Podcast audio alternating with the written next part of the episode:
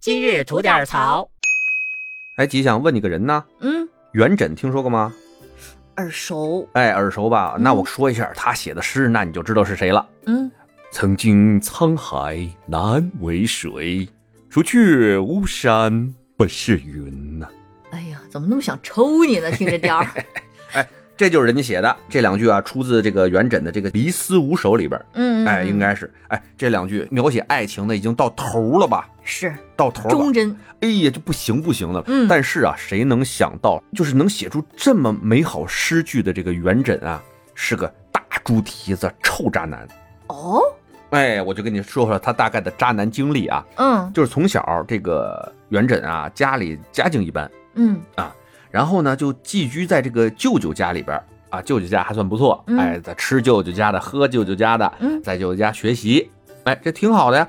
没想到他看上他表妹了，哦，哎呦，这个妹妹是怪美的，嗯于是呢，就哎再三求舅妈呀、舅舅啊，结果就娶了他这个表妹，啊，亲上加亲。哎，亲上加了亲了。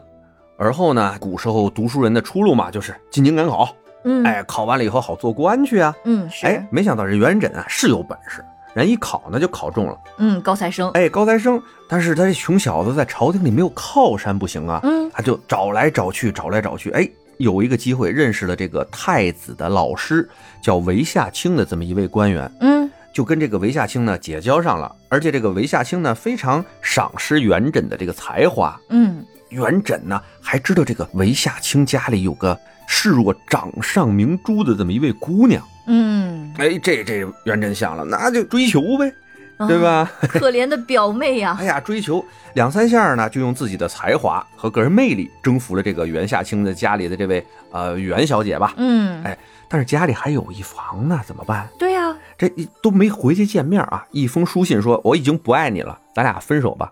啊，果就然让我说中了。 哎呀，就把表妹给休了。嗯，哎可怜的表妹。这位袁小姐啊，嫁给他了以后呢，成为他的又一任妻子，嗯而且这位妻子呢，为他是日夜操劳啊，甚至在他穷困潦倒的时候，卖了首饰也要给他买酒。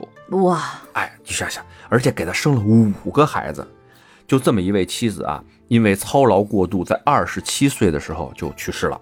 真的很好的一个妻子哎。对于是咱们开头说的那两句诗“曾经沧海难为水，除却巫山不是云”，其实就是在他妻子死后他写下的。那嗯听着还是挺对对，挺感人的，挺感人的这哈个。悼念亡妻的这哎个，嗯，但是但是这两个字忽忽悠悠的就又来了啊！在他妻子没死的时候，他已经跟当时的一个名妓叫薛涛勾勾搭搭上了。